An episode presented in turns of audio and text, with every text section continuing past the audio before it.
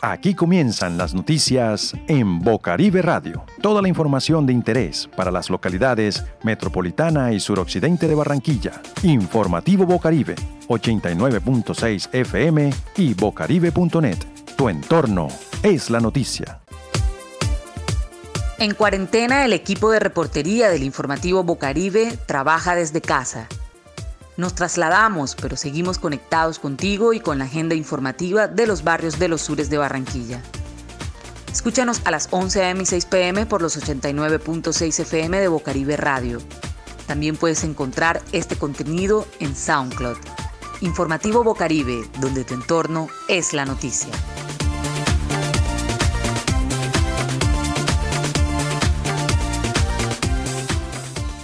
Estos son nuestros titulares. Gardenia es muy lindo, pero la inseguridad y la intolerancia nos incomoda. Las mujeres del Atlántico ya cuentan con consejo consultivo. Más de 3 mil millones de pesos invirtieron en el parque de la urbanización Las Gardenias. Estudiantes abanderan una nueva jornada de protesta. Por fin se acabarán las aguas residuales en las calles del barrio Villa San Pedro 1, en la localidad suroccidente.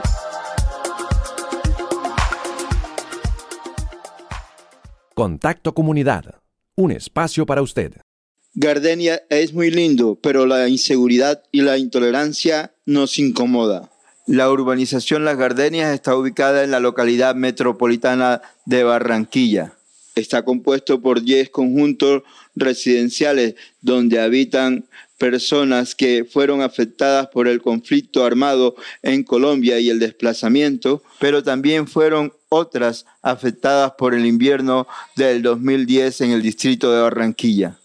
Como en cada uno de los conjuntos y urbanizaciones que construyó para ese tiempo el gobierno, dio respuesta a eso. Hoy conviven personas de diferentes ciudades, de diferentes barrios, con diferentes costumbres. Esto ha, provocado algunos conflictos internos en cada uno de las torres donde habitan estas personas. Para los habitantes de la urbanización Las Gardenias no ha sido fácil convivir en este tipo de viviendas. Esto nos comenta el señor John Alberto Charris, quien es presidente del Consejo Administrativo del Conjunto 5. Bienvenido, señor Charris.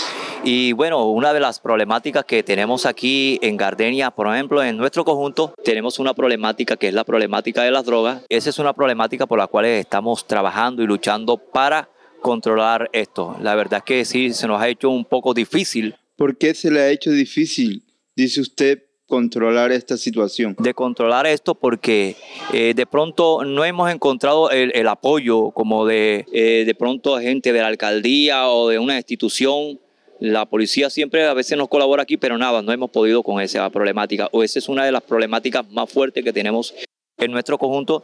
Y hemos tratado por todos los medios de restaurar eso, de controlar eso, no hemos podido. ¿Qué cosas han hecho para que esa problemática se minimice ustedes? Bueno, hemos, hemos estado reuniendo a todos los, los jóvenes que, que, tienen esta problemática en cuanto a la droga.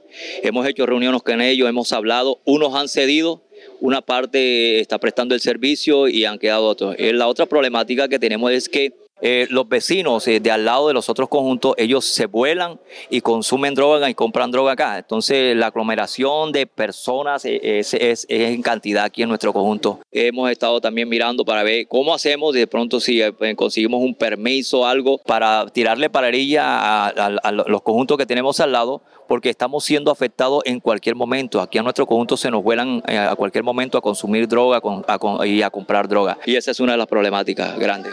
¿Qué es lo más chévere de este conjunto? Bueno, en este momento estamos tranquilos. Estamos tranquilos porque estamos, hemos tratado de estabilizar a los jóvenes en cuanto a las peleas con los, otros conjuntos. Eh, tenemos un poco de tranquilidad. Me gusta nuestro conjunto, es tranquilo. Eh, en este momento es tranquilo, la gente es tratable, habla de gallo. Y lamentablemente la problemática que les comenté ahorita es lo que nos está afectando ahora. ¿Qué hacen así como para que se vaya minimizando esta problemática? ¿Qué, actividades le plantean a ellos? Bueno, en el momento los quisiéramos eh, eh, meter, ponerlos a hacer algo, algún programa no hemos podido contar con nadie que nos ayude con estos jóvenes. De pronto han venido para traer clases y ciertas cosas, pero a ellos no les cuadra.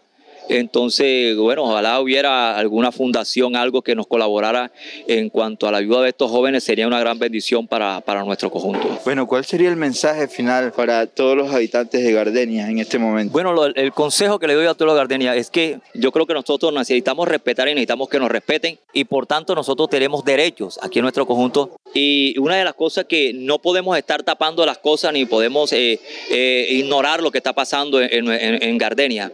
Tenemos que denunciar uno de los pasos que tenemos que hacer es denunciar, dejar el miedo a un lado y denunciar porque hay gente que quiere que de pronto el Consejo de Administración, el señor administrador les arregle la situación, pero ellos tienen temor de denunciar a las autoridades lo que está pasando dentro de su conjunto. Yo les digo, bueno, eh, merecemos eh, vivir tranquilos. De pronto unos venimos con problemáticas de desplazamiento, de desalojo y tantas cosas, y de pronto venimos cansados. Llegamos a unos lugares donde encontramos conflictos y personas con diferentes caracteres. Debemos denunciar, y esto se hace es unido. Todos nos tenemos que unir, terminar esta problemática en Gardenia. Sí se puede vivir en Gardenia, es muy lindo. Gardenia es muy lindo.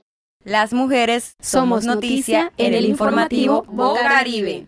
Las mujeres del Atlántico ya cuentan con consejo consultivo. Gracias al esfuerzo del movimiento de mujeres en la ciudad, ha sido instalado formalmente y de manera virtual el Consejo Consultivo de Mujeres del Atlántico.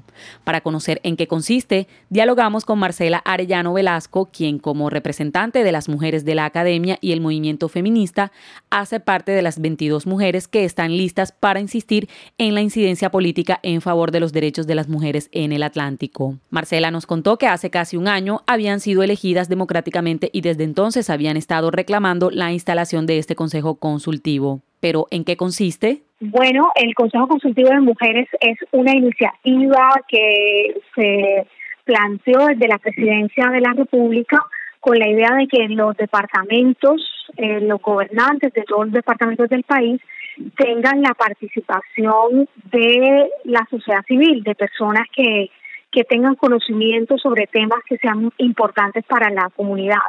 Entonces se han puesto en marcha consejos de planeación, consejos de paz, eh, consejos de desarrollo y en este caso es un consejo sobre el tema de lo que atañe a las mujeres en sus derechos, en temas eh, relacionados con todas las, las, necesidades que puedan tener las mujeres del departamento. Le preguntamos a Marcela quiénes hacen parte de este Consejo Consultivo de Mujeres del Atlántico y cuáles son las perspectivas que tienen. Pues actualmente somos 22 mujeres que representamos a distintos sectores de la sociedad, de las mujeres de la, de la sociedad del Atlántico, tanto mujeres de, de los municipios, eh, hay mujeres de varios de los municipios del Atlántico que representan a sus localidades y hay mujeres que representan derechos específicos como el derecho a una vivienda digna, eh, el derecho que tienen las mujeres migrantes eh, aquí a tener pues a, a, tener pues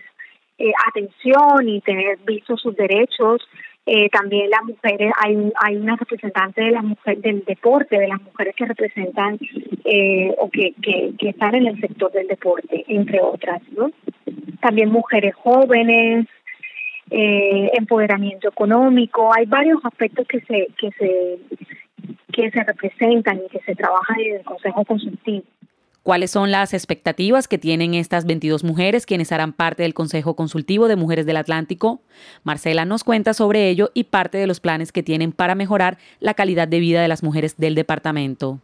Bueno, las expectativas que tenemos nosotros como consejeras han sido altas, a pesar de que sabemos que las dificultades de articularse con, con los gobernantes son difíciles eh, básicamente reunirnos y plantearle propuestas tanto a la gobernadora como a la oficina de la mujer del departamento para que tengan en cuenta todas las necesidades que tenemos las mujeres del Atlántico.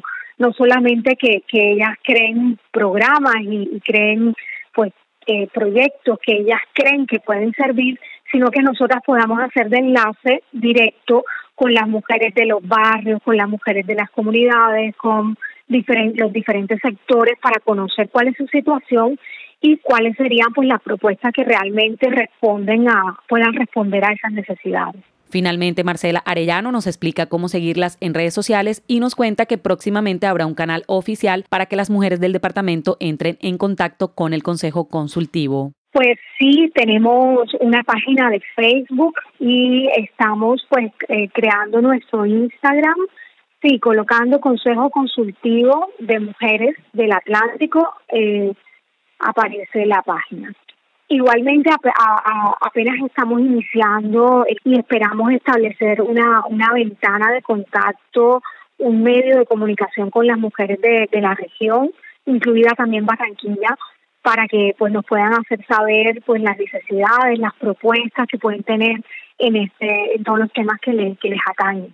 Noticias locales, informaciones que crean puentes en la ciudad más de 3 mil millones de pesos invirtieron en el parque de la urbanización Las Gardenias hace aproximadamente cuatro años y ya queda muy poco. Esta inversión hecha por Coldeportes y el Ministerio de Vivienda ya se deterioró en la maleza y los dueños de los genos, quienes poco a poco desvalijaron el parque y de igual manera la falta de sentido de apropiación de los habitantes de la urbanización por el alto riesgo de inseguridad debido al lugar donde lo construyeron. El informativo Bocaribe dialogó con la señora Juana González, quien es la administradora del conjunto 3. Esto nos dijo. Pero sí sé que hacen como dos, tres años que lo hicieron. ¿Y cuál es el estado del parque? En total abandono, ahora mismo pues la AAA, eh, varios administradores y parte de la comunidad líderes se han esforzado por tratar de mantenerlo limpio porque se ha convertido en un basurero. Ya del parque pues ya no quedan ni, ni los columpios ni nada de recrear. Señora Juana, ¿y a qué se debe ese descuido del parque? ¿A qué cree usted que se debe eso? Al descuido de pronto en la parte donde está ubicado, está ubicado en la parte de atrás, como les decía, está aislado acá de nosotros acá porque casi nadie quiere ir porque allá atracaban, fumaban y eso ya. Ahora mismo estamos tratando de recuperarlo. ¿Qué cree usted que la comunidad debe hacer para recuperar ese parque? Y la alcaldía, ¿qué debería hacer? Debiéramos apropiarnos más, pero necesitamos que nos colaboren. La alcaldía es la máxima autoridad para que nos colabore con, con ese parque. También dialogamos con el señor Gabriel Canchila, quien es presidente de convivencia en la urbanización Las Gardenias, quien es líder social y hace parte de la administración del conjunto 5 de la urbanización. Esto nos dijo frente a la situación del parque el parque todavía pues estamos mirando a ver cómo se hace, porque es que ese es un parque que nos lo hicieron en la parte de atrás, pero bueno, ya no hay que llorar por lo que ya, por la leche derramada. Ahora mismo hay es que eh, buscar las maneras eh, con quién son los responsables para que nos colaboren, nos ayuden y podamos nosotros obtener un mejor parque dentro de la urbanización Las Gardenias como los que están en los barrios, para nosotros poder eh, tener también un poco de felicidad y de tranquilidad con los jóvenes de aquí de la urbanización Las Gardenias. ¿En quiénes han pensado ustedes para la reconstrucción de este parque? Casualmente ayer estuvimos reunidos con la unidad de víctimas que ellos están con algunos planes, algunos proyectos con nosotros en la urbanización y lo que nos están diciendo es que en todos los conjuntos hubieron unos parques que dejó la constructora. Tengo entendido que en el proyecto que se está haciendo posiblemente pueden a nosotros hacernos esos parques nuevamente dentro de los conjuntos en los lugares donde quedaron creados y los sectores que estaban disponibles para nuevamente volverlos a crear. Bueno, ¿y qué va a pasar con el sitio donde construyeron el parque anterior. Por eso que queremos que el distrito o la persona encargada del parque pueda eh, con el alcalde, ojalá que el alcalde pues eh, esté ahí pendiente de eso, que sea vedor junto con nosotros desde la alcaldía distrital de Barranquilla y que podamos nosotros hacer un trabajo juntos, que podamos nosotros como comunidad cuidarlo y darle ese toque de belleza que se merece. Los habitantes de la urbanización Las Gardenias esperan que pronto la alcaldía distrital el Ministerio de Vivienda y la constructora de la urbanización puedan dar respuesta a la necesidad de un sitio para la recreación y el deporte en Gardenias. De lunes a viernes escucha las informaciones de interés en Bocaribe Radio. A partir de este año ampliamos nuestra franja informativa. Conoce el día a día de las comunidades de los barrios de Barranquilla. Entra en Contacto Comunidad. Cada día te ofrecemos un perfil nuevo de organizaciones sociales locales ¿Quién se mueve realmente por Barranquilla? ¿Qué pasa en la política local? ¿Cómo va la economía? Análisis, discusiones, testimonios, informes. ¿Cómo está la movida cultural? Aquí te contamos. O mejor, ven y lo hablamos juntos en Bocaribe Radio.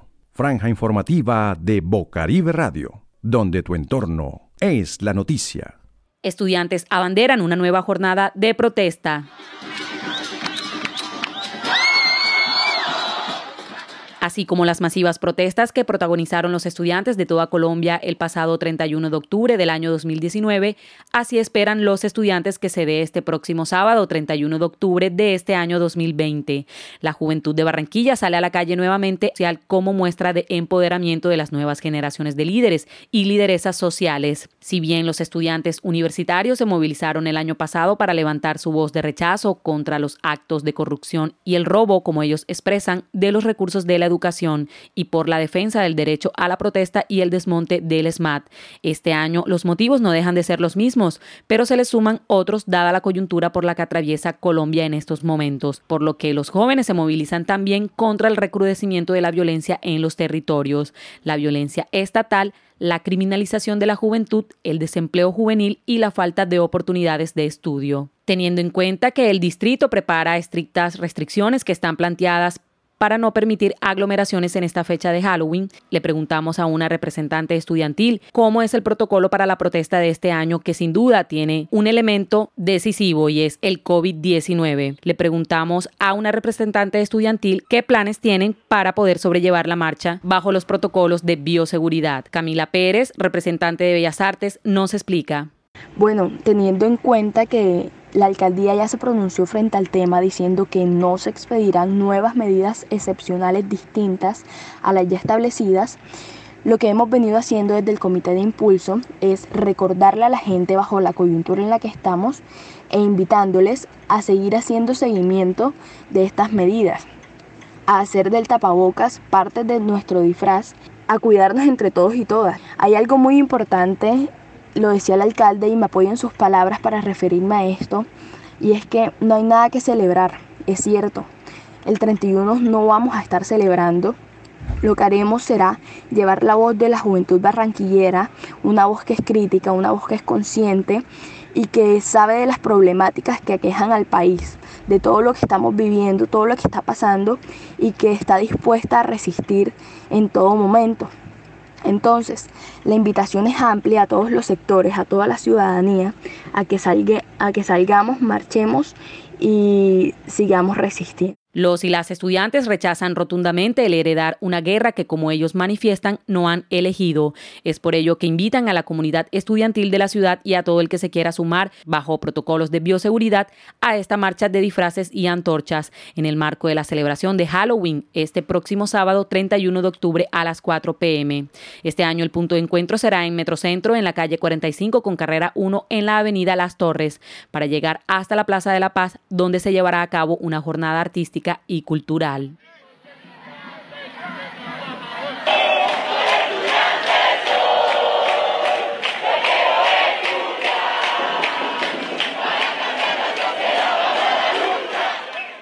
Ecología, medio ambiente y buen vivir en el informativo Bocaribe. Por fin se acabarán las aguas residuales en las calles del barrio Villa San Pedro 1, en la localidad suroccidente Después de muchos plantones y reuniones entre la empresa AAA y los representantes de la acción comunal, terminarán las instalaciones de la tubería de alcantarillado de más capacidad para que el sistema no colapse, dijo el dirigente comunal del barrio Vía San Pedro I, Rubén Darío Cortés, quien es el presidente de esta organización, en diálogos con el informativo Bocaribe. Escuchémoslo. Esta es una problemática que nosotros lo traemos desde, que se fundó la AAA con el alcantarillado del suroccidente. Un alcantarillado que llegaba hasta las 6 con la 98. Resulta que en esa época el señor Edgar utilizando el mecanismo del barrio Santa María, San Luis, 20 de julio, aprovechó la coyuntura que era la parte más baja y conectó, conectó la metropolitana con, el suroccidente. Pero la metropolitana era una, una alcantarilla, un proyecto que tenía que salir a la circunvalar. Eh, buscaron la más fácil, que era conectar la vía San Pedro. Y a raíz de, eso se, se, nos provocó más la problemática, la inundamiento en Villa San Pedro, primera etapa. Después vinieron las gardenias. Las gardenias también la conectaron. Y nosotros alegamos con toda la Secretaría del Estado, de la Alcaldía, vinieron todos y alegamos que la tubería era insuficiente para resistir más. Y ellos hicieron una visita técnica y ellos decían que sí, que sí, que la, la alcantarillado estaba apto para resistir toda esa, esa cantidad de agua.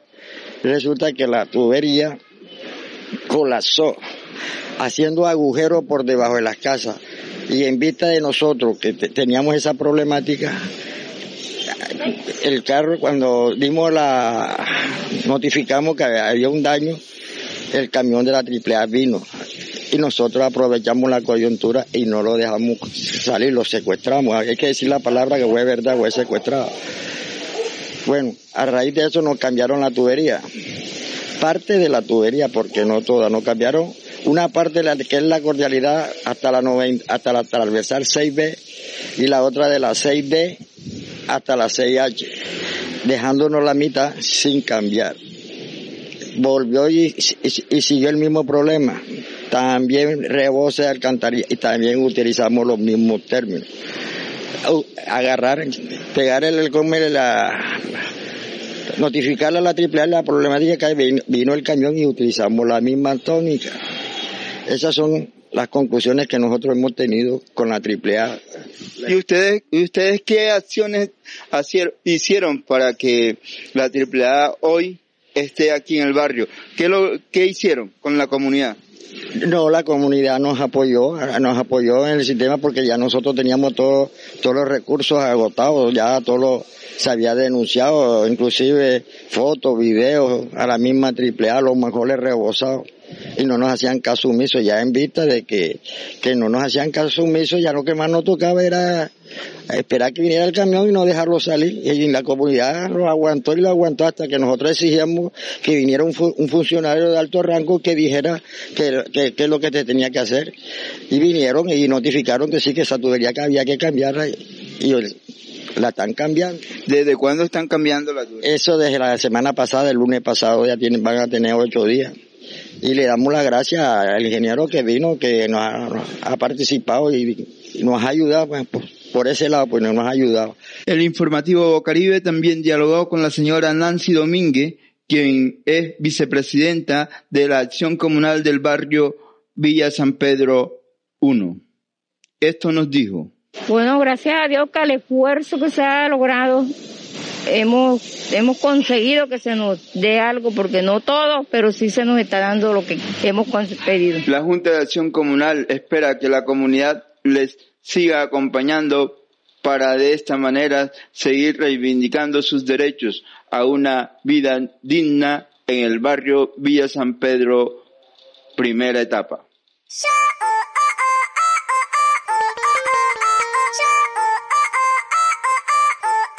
Estas fueron las noticias de hoy en el informativo Bocaribe. Tu entorno es la noticia.